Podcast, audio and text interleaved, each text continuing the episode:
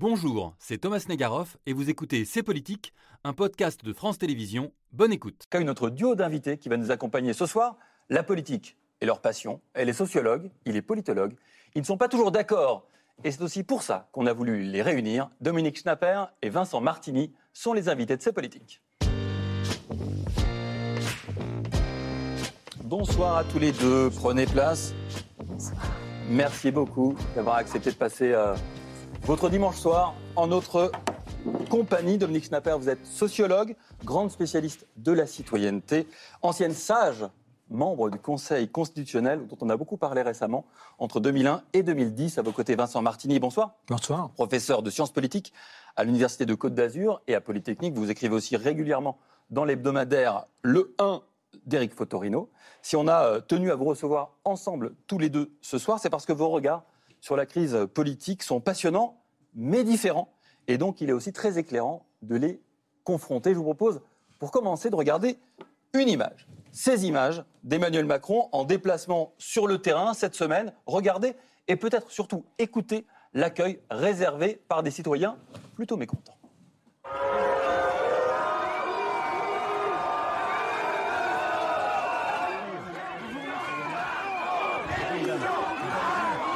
On n'en veut pas de ta retraite. Qu'est-ce que tu comprends pas là-dedans On n'en veut pas. Non mais on n'en veut pas de ta retraite, trou du cul. Vous avez des ministres corrompus Et vous allez bientôt tomber, et vous allez voir, là vous allez tomber dehors Alors, des huées, des insultes, parfois même euh, plutôt vulgaires. Comment vous les regardez, euh, Dominique Schnapper, ces images, ces cris, ces chants? Comment est-ce que vous les entendez même? C'est presque les entendre davantage que les regarder. C'est pas très agréable quand on, croit à la vertu du dialogue et qu'on pense que la démocratie est justement le régime qui permet d'échanger des arguments rationnels. Cette image est un peu, déprimante. C'est pas comme ça que, me semble-t-il, il faudrait que se déroule le débat démocratique. Habermas dit que la démocratie se caractérise par, le fait que c'est un, un lieu d'échange d'arguments rationnels. Évidemment, ce n'est pas exactement le cas dans ce que vous nous montrez. On va euh, développer et continuer évidemment à discuter euh, de ces images et de ce qu'elles signifient, mais un premier regard aussi, Vincent Martini Oui, ben, je partage ce point de vue, évidemment, euh, mais je crois que c'est aussi la conséquence, justement, dialogue- d'un dialogue, démocratique, d'une délibération qui n'a pas eu lieu, Hmm. et donc qui fait qu'à un moment donné, quand vous n'avez plus l'espace pour développer des arguments rationnels qui peuvent être entendus, ben, il reste quoi? Euh, L'invective, l'insulte. Et à ce titre-là, évidemment, on peut, on peut trouver ça absolument déprimant, parce que, bon, voilà, ça donne pas une très belle, une très belle image du dialogue politique dans notre pays, mais en même temps, je crois que c'est... Malheureusement, on sème ce qu'on a récolté euh, assez patiemment depuis quelques mois, quelques années. Donc c'est pas anecdotique? Non, c'est pas anecdotique, même si, attention, il y a eu une histoire, hein, c'est pas le premier président de la République à se faire insulter. Euh, vous allez peut-être nous en dire un mot, mais euh, déjà, j'anticipe. Justement, merci de cette transition transition, en or. Merci. Vous évoquez euh, ces images comme une conséquence notamment de la réforme des retraites, enfin, en tout cas des, des mois qui découlent. Euh, les deux prédécesseurs d'Emmanuel Macron n'ont pas non plus euh, été euh, épargnés, c'est le moins qu'on puisse dire.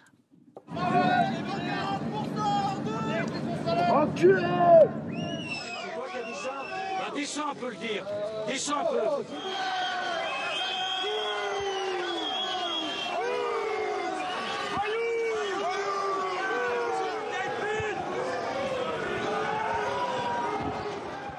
En effet. Alors voilà, enculé, vieille pute, enfin, c'est d'un sacré niveau de vocabulaire euh, et, et de, et de langage.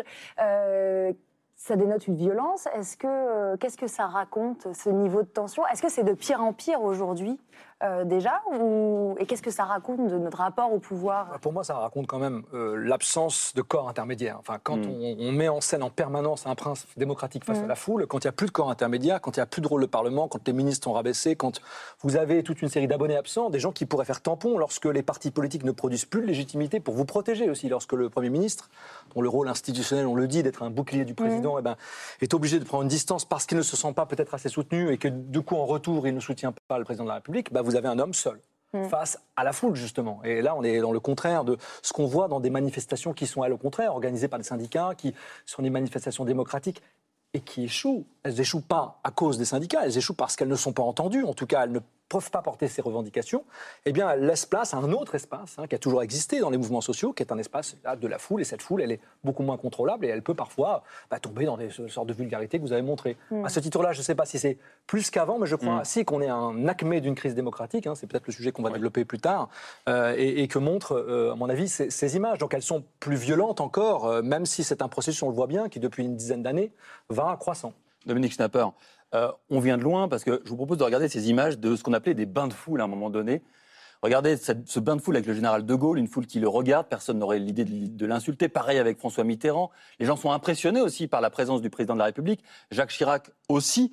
Est-ce qu'on assiste, selon vous, aller, disons, depuis Nicolas Sarkozy, à une forme de désacralisation du pouvoir et de la figure présidentielle? On l'a beaucoup dit hein, à l'époque sous Nicolas Sarkozy. Est-ce que c'est ce que vous remarquez aussi?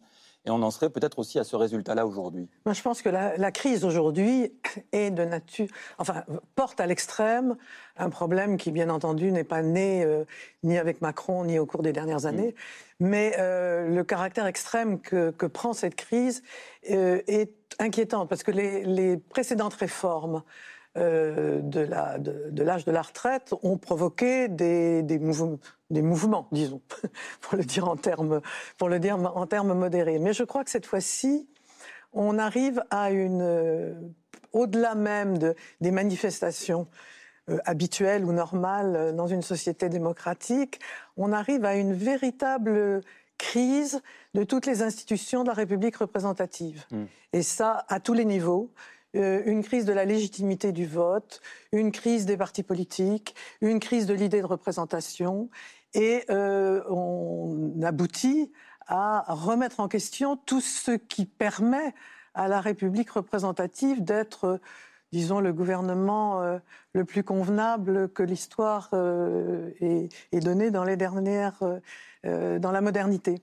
Et là, la crise est vraiment une crise de légitimité. J'étais extrêmement frappée par le fait que Macron, réélu avec 58% des voix au deuxième tour, immédiatement, sa légitimité a été mise en question.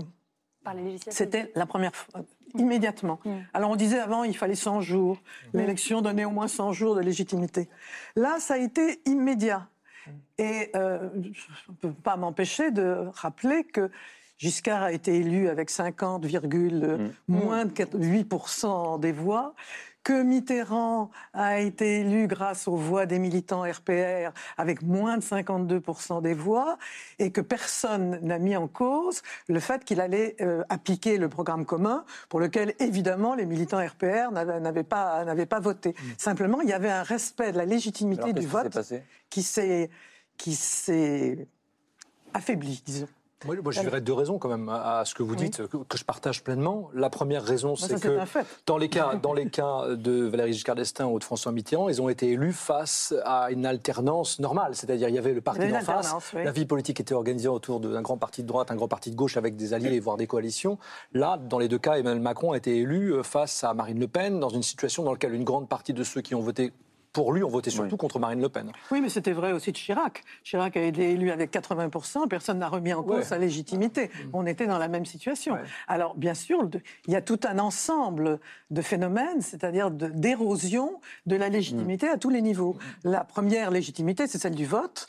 La deuxième, c'est celle des partis qui doivent organiser le débat public et choisir leurs candidats. Or, les, pa- les partis sont devenus des, coquilles vides qui ne servent, plus à rien. L'idée de représentation est remise, en question. L'idée qu'une fois élu par le fait de l'élection, quelqu'un devient différent. Il n'est pas différent réellement, mais il est différent par le fait qu'il a été élu. Cette idée devient totalement, euh, euh, totalement étrangère. Et euh, le respect des institutions est quand même central dans l'application de la démocratie. J'ai toujours pensé que tous les peuples avaient une aspiration naturelle à la liberté politique, mais que la différence, c'est que les démocrates respectaient avaient élaboré et respecté les pratiques démocratiques. Et en ce moment, il me semble qu'on a vraiment une crise des pratiques démocratiques et qui, qui vient d'assez loin, comme vous l'avez suggéré, mais qui, qui a pris une forme tellement forte qu'elle est maintenant, je crains, un peu de nature différente des crises précédentes que, que nous avons connues. Au-dessus de ce millefeuille de crise que vous évoquiez euh, à l'instant, on sent, on entend une forme de détestation particulière d'une partie des Français et d'Emmanuel Macron. Est-ce que pour vous, elle est d'ordre personnel et elle dit aussi beaucoup du rapport des Français avec leur président ou est-ce qu'elle est politique? Je, je dirais les deux. Euh, C'est-à-dire que la, le- la Ve République a donné un rôle beaucoup trop central euh, au président de la République. Moi, j'ai voté contre cette constitution parce que je la trouvais trop monarchique et pas assez républicaine. On, Donc, donc on euh, parle de 1958. Oui, oui, je votais en 1958. Vincent Martini, non. non. Non, non, non, c'est un bébé. Mais moi, je votais, et je votais contre, parce que je trouvais que c'était une constitution monarchique et non républicaine. Et qu'il faut des corps intermédiaires. Là, je suis absolument Ouais. d'accord avec mon voisin. Il faut évidemment des partis politiques, des syndicats, des associations, des lieux de débat, des lieux de construction de, de la décision, euh, de la décision en démocratie. Euh, avec l'évolution euh, des années, elle est devenue de plus en plus monarchique. Et donc, elle concentre tous les ressentiments. Mais il y a un phénomène particulier qui se passe, me semble-t-il, avec, avec Macron, qui est une haine particulière. Or, il y a un degré de haine qui est contradictoire avec la démocratie. Il faut que les hommes politiques soient des, des rivaux, des concurrents, mais, il ne faut pas qu'ils soient des ennemis. Mm.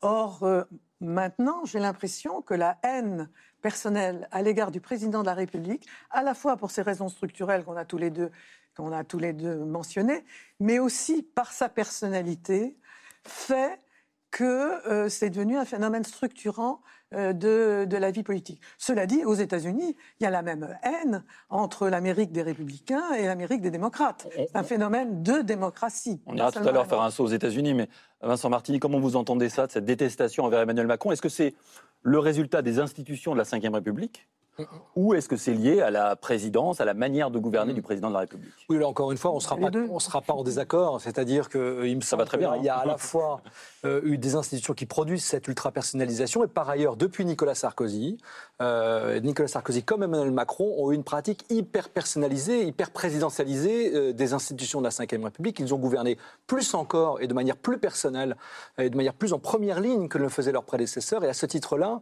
euh, il me semble qu'ils récoltent évidemment ce qu'ils ont semé parce que plus on personnalise et plus on prend le risque de polariser sur sa personne. Je note quand même que le dernier président qui avait été aussi détesté que Emmanuel Macron, c'était Nicolas Sarkozy. Et que par son style, on lui reprochait non seulement ses idées, euh, ses politiques, mais aussi son style. Et je reconnais à nouveau là euh, une, une façon d'être exaspéré par le président actuel à cause de son style. Alors pas exactement sur le même sujet, même. parce que c'est pas du tout la même chose. Je, je les compare pas tous les deux, même si quand même les deux hommes sont proches. Et à mon avis, euh, Emmanuel Macron, par volonté de se distancier de son prédécesseur François Hollande, s'est beaucoup inspiré de certaines pratiques du pouvoir euh, de Nicolas Sarkozy. Et je me souviens, moi, d'avoir eu une conversation à l'époque avec Claude Guéant, son secrétaire général Oui. de l'Élysée, et qui disait que dans la façon dont le président actuel, Macron, avec son secrétaire général de l'Élysée, tenait à, à- à bride courte les ministres, comment ils, ils avaient une vision très interventionniste, par exemple dans la politique de Matignon, eh bien ça, c'était quelque chose que Nicolas Sarkozy avait, si ce n'est inventé, en tout cas très fortement conceptualisé. Et il disait, je note que le président Macron va encore plus loin Oui. que ce que nous, on, on faisait. Je pense que tout ça, ça a des conséquences, tout simplement. Dominique Oui, Schnapper mais il faut ajouter que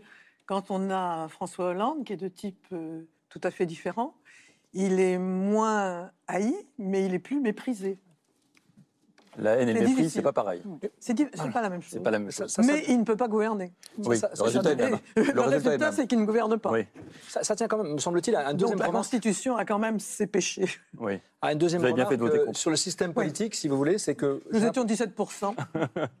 Allez-y, j'ai Vincent l'impression qu'on dépasse un peu aussi un, un système de fait majoritaire. C'est qu'on on a vécu pendant quelques décennies dans une idée dans laquelle il y avait des majorités qui s'exerçaient, même quand elles n'étaient pas nettes. hein. Vous Mhm. avez rappelé que François Mitterrand est élu avec 51,6% des suffrages ou 7% des suffrages. Et les voix des Chiraciens. Voilà, mais enfin, elles, elles- elles- elles débouchent sur des coalitions qui font des systèmes majoritaires qui sont acceptés par les Français. On constate quand même qu'en France, mais pas seulement en France, aux États-Unis, vous le disiez, au Brésil, la question du fait majoritaire est de plus en plus contestée. C'est-à-dire l'idée qu'une élection, par son résultat, trancherait le fait qu'une majorité se distingue d'une autre et donc a la légitimité de gouverner. Ce qu'on constate dans l'ensemble des démocraties, dans la crise de la représentation que connaissent la plupart des démocraties occidentales, pas toutes, mais la plupart d'entre elles, et surtout les systèmes présidentiels, hein, c'est pas pour hasard que j'ai cité les États-Unis et le Brésil, eh bien, c'est que les élections ne tranchent plus les faits majoritaires. Elles ne créent plus des faits majoritaires en elles-mêmes, ou en tout cas, ce fait majoritaire, il est contesté au- instantanément au moment où il s'exerce. C'est donc bien la crise de la République représentative. Je voulais vous parler de l'ustensile de la semaine. Vous n'avez pas pu passer à côté les casserole, évidemment. Cette semaine, vous avez peut-être découvert, euh, comme moi, l'appellation euh, les dispositifs sonores euh, portatifs, interdits pour ne pas perturber le déplacement présidentiel de jeudi dans l'Hérault. Il faut dire que mercredi, on les a entendus euh, tout à l'heure, Emmanuel Macron avait été accueilli par des concerts de casseroles. Et ça fait longtemps en France qu'on tape sur des casseroles quand on a le sentiment de ne pas être entendu. On voulait euh, vous montrer cette gravure signée Jean-Jacques Granville. On est au début des années 1830, sous la monarchie de Juillet, le concert de casseroles qu'on appelle aussi charivari politique. Il est alors mené par les Républicains contre Louis-Philippe. Et ce qui est très intéressant dans cette gravure et dans ce moment-là, c'est que les Français qui manifestent alors, avec ces casseroles, n'ont pas le droit de vote, pas le droit au chapitre. 200 ans plus tard, on retrouve dans les manifestations sonores contre la réforme des retraites le même sentiment finalement d'un Mhm. pouvoir euh, qui est sourd. Est-ce que vous l'entendez ça, Vincent Martini Oui, bien sûr. Et puis ces casseroles, en plus, euh, ça n'a pas commencé seulement en France en 1832. Il se trouve qu'on les a retrouvées dans, dans plein d'épisodes de l'histoire de France, et pas que. Aujourd'hui, c'est un signal un peu de la mondialisation des révoltes. Au hein. Chili, au Liban. Au. Chili, au Liban, euh, Corée. euh, en Corée, en 2008 pendant la crise islandaise, en 2004 en Espagne, Mais etc. Mais ce que, ouais, ce, que, ce que- ce que ça dit de ce sentiment de, Alors- de ne pas être entendu, Alors, de ne c'est pas un droit sentiment au- de ne pas être entendu, mais je trouve que c'est assez rassurant, moi, les concerts de casseroles. Parce que je trouve que tant qu'on en est qu'aux casseroles et qu'on n'est pas en train de, de casser la figure de gens, on n'est pas dans la violence politique. C'est une violence, c'est pas une violence. Mm. C'est des manifestations presque humoristiques, hein, de dire, voilà, votre discours hein, sonne comme euh, ces casseroles qui font du bruit sans qu'elles ne signifient grand-chose. Et ça, je trouve ça assez rassurant que les citoyens démocratiques euh, aient cette forme d'expression qui montre à la fois une distance vis-à-vis du pouvoir et en même temps euh, le- les armes qui sont celles de la démocratie, l'ironie, l'humour, mais aussi euh, le fait de faire du bruit pour être entendu. Mais que Oui. ça renvoie à des Il y a un gens qui côté n'avaient carnaval. Oui, mais l'idée que ça renvoie à des gens qui n'avaient pas le droit de vote. C'est intéressant, euh, l'idée que mon vote n'est pas entendu, n'est pas écouté. Vous évoquez dans un article récent la fiction qu'on a longtemps acceptée de la démocratie représentative. Qu'est-ce qui s'est passé pour qu'on n'y croit plus? Pour que Mais- tout à coup on se dit, bah, on m'entendra davantage avec ma casserole qu'avec mon bulletin de vote. Ben, je crois que l'individualisme de ce que j'appelle la démocratie extrême fait qu'on n'accepte plus ces fictions par lesquelles le représentant euh, a, a toute légitimité pour agir.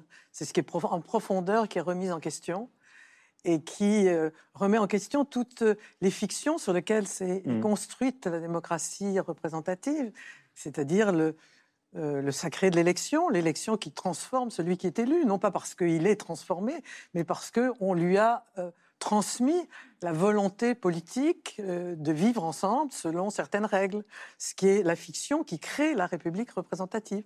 Et c'est, on croit de plus en plus au fait. Moi, je, moi, je n'ai pas d'influence. Oui, j'avais voté contre. J'ai pas d'influence. C'est ça que vous appelez la démocratie extrême? Oui, c'est le moment où on ne croit plus, où l'individualisme fait que euh, on ne croit plus, on n'accepte plus les contraintes de la vie collective. Et en particulier les contraintes de la vie politique, qui est une série de contraintes pour régler les conflits normaux d'une société. Et qu'est-ce qui se passe quand on n'y croit plus à cette euh, fiction qui, qui nous permet aujourd'hui de vivre ensemble, de faire On est inquiet. Vous êtes inquiète, vous personnellement, en tant que citoyenne? Ah oui, tout à fait. Tout à fait, parce que je pense que par-delà la crise actuelle, les erreurs qui ont pu être commises, les critiques qu'on peut faire, ce qui est tout à fait normal, je crois qu'il y a vraiment une remise en question de tous les principes Mm. qui font vivre la République représentative. Et que c'est au-delà d'un épisode sans doute maladroit qui aurait dû être fait autrement, sur Oui, lequel oui. on peut ouvrir toutes les critiques, et, et- mais ce n'est pas l'objet de notre discussion aujourd'hui. Mais il me semble que par-delà ces épisodes politiques, on est dans une situation qui remet en cause les fondements sur lesquels est organisée la République représentative. Vincent Martini, l'inquiétude, vous la partagez? Alors, non, pas comme ça. Je suis inquiet quand je vois qu'il y a un- une, imp- une impasse, quoi, parce Mm. que toutes les crises politiques, euh, elles, elles deviennent euh, voilà, euh, inattendues. Mais ce que je pense qui est quand même rassurant, c'est pas tant l'individualisme, c'est que toutes les jeunes générations, et, et en général, je crois que c'est le mot d'ordre de nos sociétés contemporaines, c'est l'idée de consentement. Vous voyez bien qu'on parle beaucoup de Oui. consentement entre les hommes et les femmes. Dans les mœurs, oui, beaucoup. dans les mœurs. Mm, mm. Et, et ça n'a pas de raison que la politique, elle n'est pas en dehors de la société. Mm. hein. Cette obsession du consentement, le blocage sur le 49.3, par exemple, c'est quelque chose qu'on a fait sans notre consentement. Oui. Et il me semble que l'obsession du consentement, elle nous conduit à réfléchir à, à- à la façon dont la politique doit s'adapter à une nouvelle norme du consentement. Ce qui fait aussi qu'il y a des décalages entre générations, parfois sur cette compréhension du consentement, et que là, je ne vois pas du tout un individualisme, je vois au contraire une pensée très collective. Il y a des jeunes générations qui sont parfaitement d'accord sur ces questions-là et qui renouent avec des formes de collectifs. Mais ces collectifs, on ne les connaît pas parce qu'elles ne prennent pas les formes de partis politiques, de syndicats, même si bon, les syndicats sont plutôt bien sortis de cette, séquence. Euh, on a encore à inventer ces outils de cette mutation anthropologique que nous connaissons. Et c'est donc difficile pour le gouvernement de s'adapter à cette nouvelle donne. On l'a vu avec Emmanuel Macron, perturbé sur le terrain, mais c'est pas le seul. hein. Tous les ministres envoyés cette semaine au contact des Français, histoire de montrer que le gouvernement avance, qu'il continue tout de même à faire de la politique. Beaucoup de comités d'accueil défavorables, hostiles, des prises de parole entravées, du chahut, comme ici à, à Saclay avec Sylvie Retailleau, mais ça marchait aussi par, pour Elisabeth Borne ou François Braun, ou ici Geneviève Dariussec. Il y a ces images. Ça, c'est clair, on les a beaucoup vues à la télévision, notamment sur les chaînes d'information continue, mais on a voulu ce soir, nous, aller un peu plus loin avec une question, les ministres peuvent-ils encore travailler Pour y répondre, nos équipes ont suivi cette semaine, dans ses déplacements, le ministre de l'Industrie, Roland Lescure, macroniste de la première heure, un ministre sur le front, reportage de Pierre Caillé avec Charlotte Paretti et Louis de Saxé.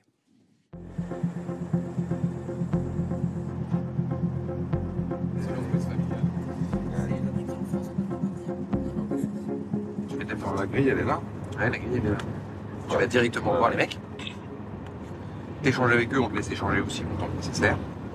Échanger ou écouter. Oui. Moi, ça fait euh, bientôt 10 mois que je suis ministre, 10 mois que je vais dans les usines deux, trois fois par semaine. Ce matin, on va en Moselle et on va visiter une usine de rail à Yange. Il est très probable qu'on soit attendu à l'arrivée.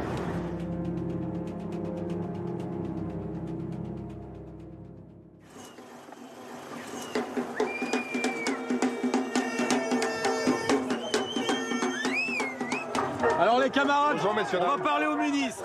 On l'accueille aujourd'hui dans une terre industrielle. Et il faut savoir que dans l'industrie et dans la métallurgie, on ne peut pas bosser jusqu'à 64 ans. Aujourd'hui, il n'y a plus de justice sociale dans ce pays. Faut pas que vous croyiez qu'on a fait voter une réforme à 64 ans pour le plaisir. On est efforts. 80% des Français sont contre. Oui, oui, je comprends pas point.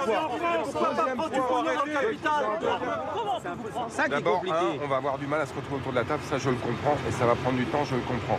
Mais deux, Plus que 100 jours, monsieur. non mais peut-être, peut-être 101 ou 102, La com, même lui dire, dites à monsieur le président qu'il arrête sa com. À la marge. Le truc sur lequel on est marge. fondamentalement pas d'accord, c'est 64 ans. Et ça, j'allais dire, ça fait 6 mois qu'on est d'accord pour pas être d'accord. Mais ne dites pas qu'il n'y a pas des mesures qui ont été prises Elles pour sont à la marge. Quelle, quelle mesure Des mesurettes Non, à la non, marge. je suis pas d'accord. Je suis pas Bah, d'accord. Vous pas d'accord la- parce que la pénibilité, Mais vous ne de la vivez toute façon, pas. c'est- non mais Est-ce que votre ça, métier je- est pénible Non, il a, il a, ce- il a ses côtés euh, parfois un peu, comment dirais-je, difficiles. Les mouvements vont durer. Je ne sais pas comment vous allez faire votre boulot. Et on va pas s'arrêter là, monsieur le ministre. Bonne route, monsieur le ministre. Merci. Bonne visite chez les camarades de Sartal. Et vive l'industrie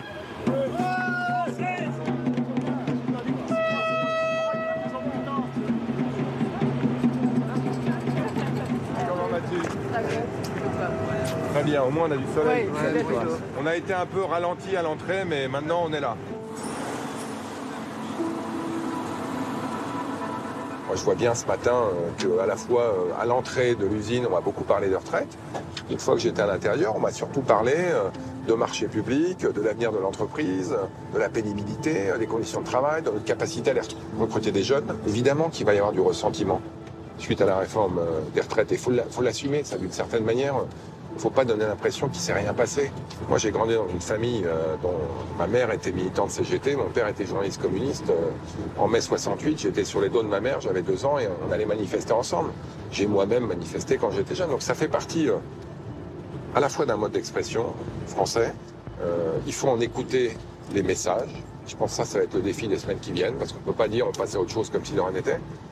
Mais euh, faut pas, faut pas, faut pas délégitimer une démocratie par rapport à une autre, c'est pas possible. Je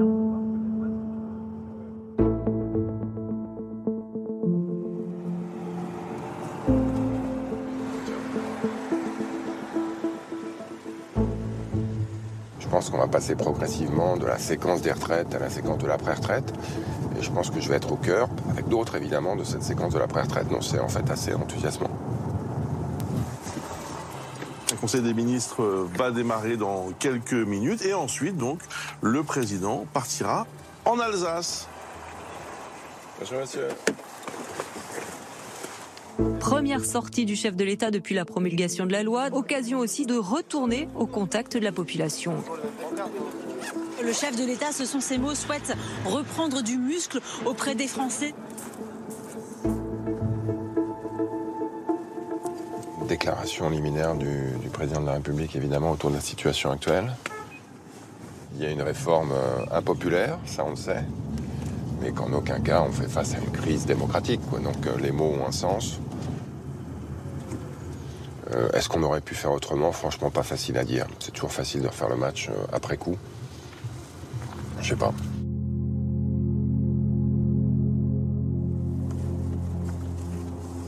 Président est donc descendu dans l'arène à Célestat. Pas de tapis rouge, mais des huées.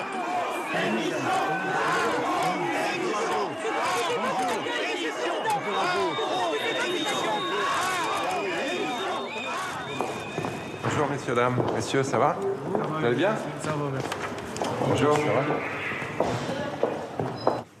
Mesdames les grandes Ah bah ouais, surtout. je peux vous dire que Les vous avez auteurs. des experts de démocratie partout dans le monde qui sont venus regarder, qui accordent ou pas la confiance par des textes ou des motions de rejet. Cette colère s'exprime, je ne m'attendais pas à autre chose, mais euh, elle ne m'empêchera pas de continuer à me déplacer partout à travers le pays, parce que nous devons continuer d'agir et d'avancer. Mais ce que j'ai entendu là, euh, c'est la voix de la raison. Il a dit qu'il s'attendait à être bousculé. Et euh, je vois pas comment il aurait pu en être autrement, que ça n'empêche pas de réformer, euh, qu'il est là à la fois pour apaiser et continuer à avancer. Sur la forme, moi je pense qu'il a le bon ton. Et voilà. Merci beaucoup. De rien. Nous accueillons le ministre délégué chargé de l'industrie, Roland Lescure. C'est quoi la, la voie de sortie de la crise sociale qu'on est en train de vivre? Il y a le fond et la forme. Sur le fond, c'est mettre en œuvre le programme de campagne qui avait certes la réforme des retraites, mais qui avait aussi un certain nombre d'axes qu'il a rappelé euh, lundi d'ailleurs, la réindustrialisation verte, la santé, l'école, etc. Moi, je suis tombé de ma chaise en écoutant le président l'autre soir. Euh, la préoccupation principale, c'est pas les retraites. hein. Non, c'est le pouvoir d'achat. Il n'en a pas dit un mot. Ah, mais il n'est pas arrivé avec des cadeaux, ça c'est sûr. Je pense que c'est ça les 100 jours. C'est comment, en trois mois, on monte à la fois euh, les stratégies sur l'hôpital, l'école, l'industrie et un budget. Je pense qu'il risque d'y avoir des injonctions contradictoires. Bienvenue en 2023. Roland Lescure sur le terrain, bienvenue en 2023, dit-il à la fin euh, de son entretien avec le journaliste de BFM TV. Euh, on sent quand même, en regardant le reportage, qu'un ministre peut faire son travail. C'est qu'on on- on a toujours l'impression qu'ils sont empêchés de travailler. Ils rentrent dans l'usine, ils rencontrent les salariés. Est-ce que finalement, euh, ça ne met pas un peu ça ne permet pas de nuancer un peu le portrait cataclysmique que vous avez pu faire au début de l'émission sur l'état de notre démocratie? Faut toujours nuancer, dans le doute. on, a raison de, on a raison de nuancer. Euh, je crois qu'on on peut revenir une seconde sur les casseroles. Il y avait un Ah, si vous côté charivari. Oui. Et, et il y a une part de, de, ce, de ce courant dans la façon dont euh, le ministre, là, a été, a été accueilli. Je pense quand même que ça devient très difficile Oui. euh, pour le président de, de, de gouverner. Parce que quand le degré de haine est suffisamment élevé, euh, quoi qu'ils disent, euh, ça ne passe pas. C'est-à-dire que euh, s'il prend une décision dans un sens, on l'accuse d'être un monarque, de ne pas écouter. Il y a un moment donné où ça devient très difficile. Or, nous savons que la situation objective fait qu'une série de décisions extrêmement difficiles sont à prendre. Nous sommes en période d'inflation, nous avons une dette de 3 000 milliards, etc. Euh, le quoi qu'il en coûte, ça ne peut que finir, on ne peut pas continuer comme ça. C'est fini, a dit Et- Bruno Le Maire cette semaine. Et ça ne peut que finir. C'est C'est pas un, un caprice de Bruno Le Maire. Je veux dire, c'est une, une situation objective. Et d'autre part, nous avons une guerre très proche. Et euh, il faut que nous réarmions. Euh, on ne fait jamais le lien entre la, crise de la démocratie et la situation, sauf sur euh, euh, LCI qui, en parle longuement, et la situation militaire qui fait qu'il va y avoir des charges nouvelles. Alors des charges nouvelles, la, la fin du quoi qu'il en coûte, la nécessité de travailler pour assurer le système de protection sociale, il y a une série de décisions qui sont difficiles à prendre parce qu'elles seront forcément impopulaires. Et je crains beaucoup que ces décisions à prendre par un président aussi détesté soient d'autant plus difficiles à prendre. Maintenant, euh, soyons optimistes. Peut-être qu'il y a une part de charivari qui va progressivement s'atténuer. Mais je ne ferai pas le pari.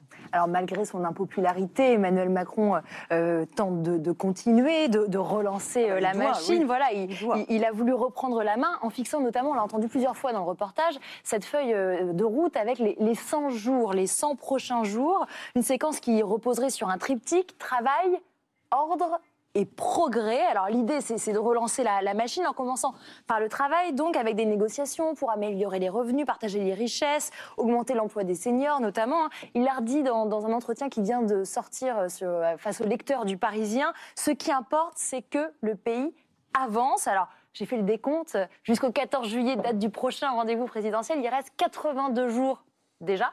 Euh, ça passe Seulement. vite, seulement, pardon. Vincent Martini, euh, vous dites quoi en entendant parler euh, de, ce- de- de séquences, en Ouais. entendant parler des, des 100 jours? Vous dites que la ficelle de com est un peu grosse Ouais. ou que c'est malin comme façon de Non, je repartir me, je me dis deux choses. D'abord, les chose 100 aussi. jours historiquement, c'est-à-dire la reconquête du pays par Napoléon Bonaparte, ça s'est mal terminé pour lui. Hein, c'est terminé à Saint-Hélène, première chose.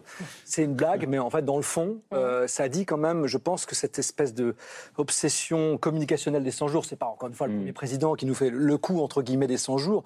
Je pense que ça donne l'illusion que le temps politique et le temps de la société sont les mêmes. Qu'en 100 jours, on peut faire quelque chose, de la même manière que le président avait dit, bah là, dans deux ans, dans trois ans, quatre ans, euh, Notre-Dame sera à nouveau sur pied. Et Enfin, c'est pas un projet seulement la France. Le problème, c'est qu'il faut, on peut pas le faire tout seul. C'est pas parce que le président va lancer des chantiers que 100 jours plus tard, comment on pourrait avoir autant de chantiers qui sont des chantiers fondamentaux qui prennent beaucoup de temps. Le, temps, le temps de la politique et des annonces, c'est euh, 20 minutes dans les médias. Le temps Vous de la dire que mise c'est en pas place. que de la volonté C'est pas que de la volonté, ça c'est la première chose. Deuxième chose, je pense qu'il y a un truc que je trouve assez choquant, moi, dans l'obsession des séquences. On l'a entendu le ministre dire, il y avait la séquence Oui. des retraites, on va passer à une autre séquence. Absolument. On a le sentiment qu'il y a eu la séquence du Covid, puis maintenant il y a la séquence des retraites, et puis demain va la séquence des 100 jours, et puis après-demain va la séquence de la remise au travail. Là, il y a une illusion. Enfin, on parle de faits qui sont majeurs. Encore une fois, le Covid, c'est une transformation fondamentale de nos rapports aux autres, de nos rapports à la société politique, de notre distance aussi vis-à-vis des institutions. On sait, hein, parce que le, le CEVIPOF, notamment le Centre de recherche politique de Sciences Po, a produit des enquêtes sur la distance vis-à-vis des institutions depuis le Covid. Elle ne fait que s'accentuer. Euh, donc on sait que ce pas des séquences, on passe pas de l'une à l'autre. Et la retraite, le président de la République tel qu'il le présente, on a l'impression qu'il a envie tout de suite de passer après. Mais ce n'est pas possible. C'est qu'en fait, à un moment donné, le ressentiment, le blocage, c'est pas seulement un blocage vis-à-vis d'une réforme. C'est qu'il nourrit, et là, on sera totalement d'accord, cette crise démocratique, cette espèce de rejet ou cette illégitimité, ce procès en illégitimité qui ne pourra pas passer d'une séquence à une autre. Le séquençage, qui est le- l'héritage du storytelling des années 2000, hein, on se rappelle de ce, ce livre de Christian Salmon, Storytelling, en 2007, qui parlait de comment on feuilletonne l'actualité. Ça peut encore se passer lorsque on est dans un pays dans lequel il n'y a pas de crise majeure. Vous avez une situation économique, politique, sociale, éventuellement, que vous gérez. Bon, là, vous, vous la feuilletonnez. C'était, euh, encore une fois, l'héritage de Nicolas Sarkozy. Là, on est dans des faits qui sont tellement majeurs et, et des, et des blocages qui sont tellement profonds qu'on ne peut pas passer d'une séquence à une autre. Il aurait fallu une période de convalescence, comme le dit par exemple euh, la Première ministre. Oui, plus que ça. Moi, j'étais surpris de voir le président de la République ne pas parler des institutions, par exemple. Il avait dit avant les retraites que son prochain chantier serait euh, une, une tentative ou une proposition de réforme des institutions. Il y avait eu des propositions ici et là de faire des commissions, de euh, consulter peut-être les partis, des citoyens ordinaires. Enfin, il y avait toute une série de possibilités euh, qui étaient mises en place. Je ne crois pas trop à la Convention citoyenne sur les institutions. C'est des sujets très techniques. Donc Olivier on- Véran l'a évoqué, cas, euh, cette On semaine. aurait pu imaginer en tout cas d'autres solutions. Le président de la République n'en parle pas du tout, peut-être parce qu'il pense que dans les sondages qu'il reçoit, les Français sont indifférents aux il y a pas de institutions. majorité pour Et il n'y a pas de majorité Il n'y a pour il n'y a pas un paradoxe à, à dire le président doit pas tout maîtriser parce que c'est pas le prince et puis on entend un journaliste qui lui dit il n'a pas dit un mot sur l'inflation Oui, comme s'il devait être à la fois le premier ministre, le président et puis C'est euh, un cercle vicieux. Pour finir oui. là-dessus d'un mot, c'est c'est un cercle vicieux. C'est-à-dire que plus vous prenez de, de place et plus on vous demande. Euh, Oui. Moi, je me souviens, dès 2017, hein, c'est pas d'aujourd'hui, dès 2017, on disait Macron décide de la baisse des APL de, de- de- de 5 euros. Alors même qu'évidemment, c'était pas lui qui avait pris cette décision, mais il y a une compréhension dès le début du premier quinquennat d'Emmanuel Macron que c'était un homme seul. Et je pense que euh, dans tous les présidents, on voit ce qui se joue dans les premières semaines, les premiers mois. euh, c'est Emmanuel Macron qui marche seul vers la pyramide du Louvre. Au moment de son élection, on voit déjà ce qui va se passer à la fin. hein. Vous avez cette phrase d'Enoch Powell toutes les carrières politiques finissent par un échec. Eh ben, on sait exactement où se trouve l'échec chez Emmanuel Macron. Il est exactement à ce qu'on a vu le soir de l'élection de son premier mandat en 2017, et on le retrouve aujourd'hui ici, six ans plus tard. on va s'arrêter ensemble sur quelques-unes des images qu'on vient de voir dans la semaine. Paul Dominique Schnapper, vous êtes présidente du musée d'art et d'histoire du judaïsme. C'est quoi votre regard sur ces visiteurs du camp d'Auschwitz-Birkenau qui se mettent en scène sur des photos, notamment cette photo qui a beaucoup choqué euh, cette semaine C'est pas seulement en tant que présidente du musée d'art et d'histoire du judaïsme, je pense que ça concerne tout le monde, et pas seulement les, et pas seulement les juifs. On s'est beaucoup interrogé au mémorial de la Shoah de savoir l'effet réel de ce tourisme d'Auschwitz. Il, y a beaucoup de, il y a beaucoup de visites, certaines euh, sont très bien préparées par des professeurs qui expliquent les choses et, et la visite euh, les émeut, enfin, et remplit le, but qu'on lui a donné. Et puis, euh, il y a une forme de tourisme avec euh, euh, tout ce qu'on n'aime pas dans le, tourisme, c'est-à-dire une façon d'être moi devant l'opéra, moi devant et moi devant Auschwitz. C'est particulièrement, c'est particulièrement choquant. Le- D'ailleurs, le, on l'a dit, il y a le monument de Berlin, Oui. dans lequel les, les, les jeunes viennent pique-niquer, viennent jouer, sauter, parce qu'ils n'en comprennent pas le sens. Alors, euh, il n'y a pas de bonne solution, on peut juste s'interroger, parce que euh, il, il faut, il faut témoigner, il faut transmettre. En même temps, comment transmettre à des gens qui, pour qui ces expériences sont maintenant totalement étrangères en Europe. Espérons que ça durera d'ailleurs. Mais enfin, on leur raconte ça, ça, ça leur, doit leur paraître aussi abstrait, aussi incompréhensible, aussi distant euh, que la guerre de Cent Ans ou que Harry Potter, qui peut-être est mieux. Enfin. Donc c'est le travail donc, aussi euh, des profs de et du c'est le travail des profs et du musée aussi. Hein. C'est le travail. Le musée, c'est le mémorial. Le mémorial musée de la présente Shoah l'histoire Mm. et la culture juive au sens Bien positif sûr. du terme. C'est le, c'est le mémorial qui présente, Mm. euh, qui présente la Shoah et qui réfléchit beaucoup parce que il y a eu une, une action très très large, très très intense, et euh, on s'interroge souvent sur euh, les résultats qui sont ambigus. Et je ne vois pas comment ils peuvent Mm. cesser d'être ambigus. Allez, l'autre actualité de la semaine, Paul, sur laquelle on aimerait revenir avec euh, vous deux, c'est en partant de cette fameuse histoire qui vous a un peu fait rire, de cette bière américaine, objet de détestation de la part d'ultra-conservateurs américains pour avoir, on l'a vu, scellé un partenariat avec une influence trans. On va ensemble se poser la question de la guerre culturelle qui sous-tend cette histoire, cette histoire qui peut faire rire, mais qui en fait est assez sérieuse. Est-ce que euh, cette guerre culturelle, c'est le grand affrontement de demain, entre d'un côté ceux qui disent vouloir défendre les différences et les minorités, et de l'autre ceux qui prétendent défendre les valeurs en danger, qui qualifient les premiers de woke? Gallagher, c'est en tout cas ce que pense un homme, probable candidat à la présidentielle américaine en 2024. Et cet homme, c'est Ron DeSantis, récemment, en novembre dernier, réélu gouverneur de son État, la Floride. Et écoutez ce qu'il aime dire dès qu'il en a l'occasion, haut et fort, concernant tout ce qui est woke, le progressisme donc. We must wage a war on woke.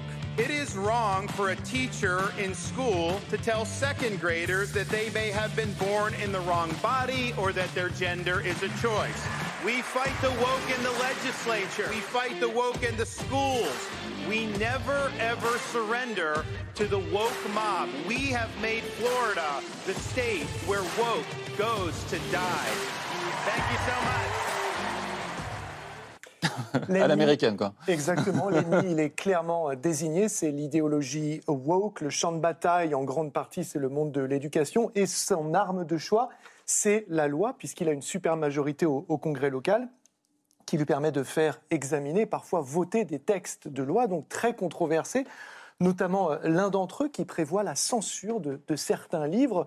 Donc dans des écoles, on les passe tous en revue, ça donne des images qui peuvent être très choquantes. Regardez notamment dans une de ces écoles, euh, des étagères entièrement vides. Mais les livres, rassurez-nous, Gallagher, ils vont revenir.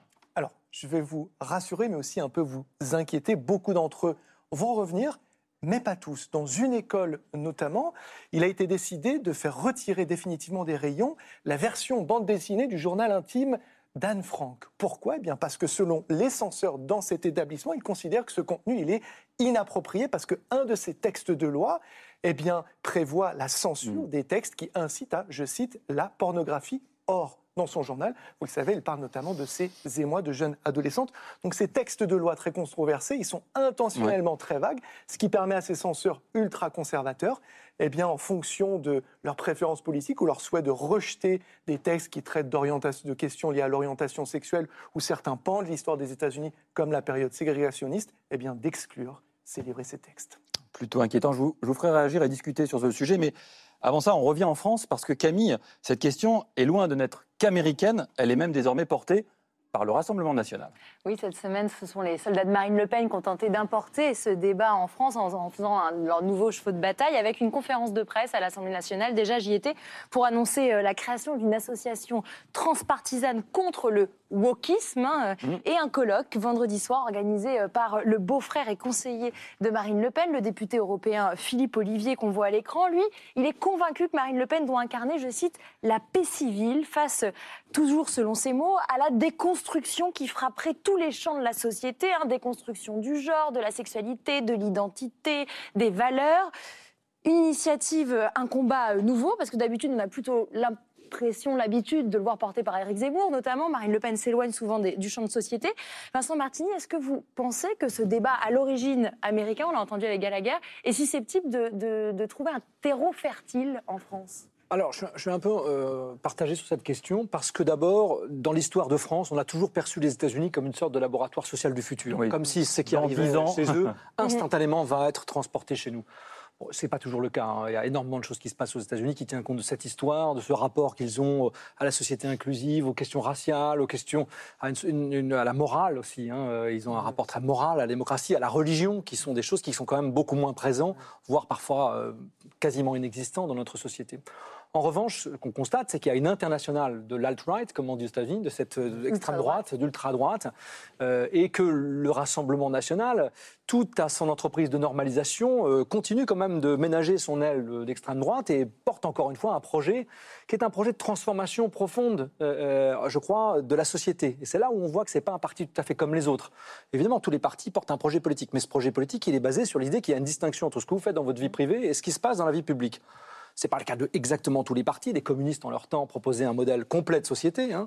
Mais on voit bien là le point commun avec le Rassemblement national, dont le but hein, est aussi de travailler la société euh, en, en interne, aussi dans les espaces euh, du privé. Cette guerre culturelle, il n'y a pas besoin d'aller euh, au Rassemblement national pour la trouver. Il y a une chaîne qui s'appelle CNews qui fait tous les jours euh, euh, de la propagande euh, de- d'extrême droite ou, ou de thématiques qui sont propres à l'extrême droite et qui est dans une démarche de, de- de guerre culturelle, on le sait, Vincent Bolloré, euh, dans son empire médiatique, a pour vocation hein, euh, d'aller dans cette euh, direction-là, euh, écartant euh, les penseurs ou les intellectuels qui ne partagent pas les vues de ces, de ces idées, qui ne sont jamais interrogés, euh, ayant un, sens du débat contradictoire qui est tout à fait, pour, Le dire- sien. pour le fémiser, qui est le sien, voilà, c'est-à-dire quasiment inexistant.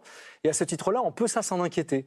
Bon, et en même temps, euh, je pense que dans la société française, il y a quand même la possibilité de s'informer dans de différentes euh, mesures. C'est quoi une chance de notre champ informatif qui fait qu'on a encore une possibilité de débat et qu'à ce titre-là, il me semble qu'on n'en est pas encore là. Voilà. Dominique Schnapper, votre regard là-dessus. Euh, Est-ce que le wokisme est une invention euh, de l'extrême droite? Est-ce que c'est une réalité politique du moment? Comment est-ce que vous regardez ça, vous? Ben, je pense que les États-Unis euh, portent, euh, sont très extrémistes. Alors, D'un côté, on, a euh, De Santis enfin, le, et le Trumpisme, et d'autre part, on a Evergreen, euh, l'université d'Evergreen, où euh, un professeur se fait, se fait attaquer, est obligé de s'humilier, etc. Euh, le- et donc, il y, a un, il y a un mouvement très minoritaire aux États-Unis, mais extrêmement. euh, qui s'exprime beaucoup, qui s'exprime à travers euh, la population trumpiste, enfin les électeurs trumpistes. Mais en France En France, j'ai que l'impression si je me a. suis- juste, permettez-moi, je crois que vous avez fait partie, vous avez participé à ce colloque de Jean-Michel Blanquer en janvier 2022. C'est pas un colloque de Jean-Michel Enfin, Blanquer. organi- Il l'a eu- sous il l'égide de, venu. voilà, il est Enfin, venu. Il est venu y parler. Et où il était il eu question de la question du wokisme, de la question des minorités qui imposeraient leur vue euh, dans les universités ou dans les cours. Et vous sembliez plutôt inquiète de ça. Il y a un risque, oui, je vois, je vois l'image de la salle Williard. Oui. Il y a un risque. Moi, je fais plutôt l'hypothèse optimiste que l'uni- l'universel républicain sera euh, un moyen de résistance euh, aux formes extrêmes euh, que, le, que le, à la fois du wokisme et de l'anti-wokisme. Et en quoi cet universel républicain serait menacé précisément par ce wokisme? Ah ben, euh, il y a le, danger euh, si on, suit le modèle américain, mais il, ne- va pas de soi qu'on suive le modèle amé- américain. Si on suit le modèle américain, que ce soit euh, une tyrannie intellectuelle qui empêche les opinions diverses de s'exprimer librement et de participer au débat rationnel. Et il y, a, un risque. Il est, très, minoritaire aux États-Unis. Il est pour l'instant très minoritaire en France. Il n'est pas, il n'est pas étranger à ce qui se passe dans certains secteurs des universités françaises. Vincent Martini, vous qui enseignez dans une université Oui, française. euh, alors je, moi je Moi, pense. je viens de l'école des hautes études et en sciences sociales. Ouais. Euh, moi qui enseigne à l'université de, de Nice Côte d'Azur, euh, la menace woke, je ne l'ai pas euh, vue tous les jours. Oui, Euh, je m'en doute. Peut-être c'est lié à la région dans laquelle je me trouve, mais ceci étant dit, euh, il me semble que le woke, c'est l'ennemi utile parce qu'on ne sait pas exactement de quoi on parle, on ne sait pas de qui on parle.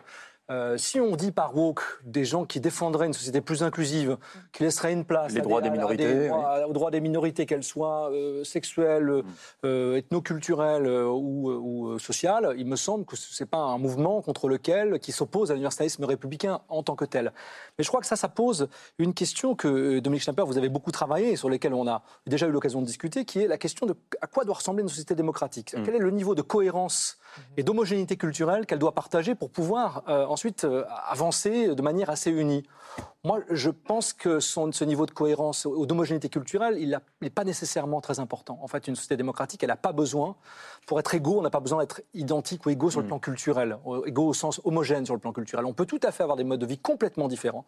On peut être une société complètement marquée par un individualisme très fort, comme c'est le cas dans nos sociétés aujourd'hui et dans la plupart des sociétés occidentales et j'allais dire les sociétés du monde entier, et pour autant avoir un certain nombre de principes communs. Et que à ce titre-là, là, je suis euh, abermacien en sens d'un patriotisme constitutionnel. Je vais pour expliquer aux téléspectateurs qui ne connaîtraient pas cette théorie, c'est l'idée que ce sont les valeurs qui nous unissent, qui nous permettent d'être ensemble. Qu'importe que vous soyez euh, d'un genre euh, euh, homosexuel, hétérosexuel, transgenre, ça n'a aucune importance que vous soyez. qu'on a un socle de valeurs. Voilà, Et encore faut-il avoir les espaces pour dialoguer Voilà. ensemble, avoir envie de dialoguer ensemble. Alors c'est ça, il me semble que là, toute tendance qui irait vers plus de dialogue, plus d'espace pour des politiques de la reconnaissance, il me semble que c'est complètement le contraire de ce qu'on craint. C'est c'est parce qu'on empêchera à ces différences de s'exprimer bah, qu'elles prendront peut-être des formes qui peuvent être attentatoires à, à la démocratie, pas l'inverse. C'était C'est Politique, un podcast de France Télévisions. S'il vous a plu, n'hésitez pas à vous abonner pour ne rien manquer. Vous pouvez également nous retrouver en vidéo sur France.tv.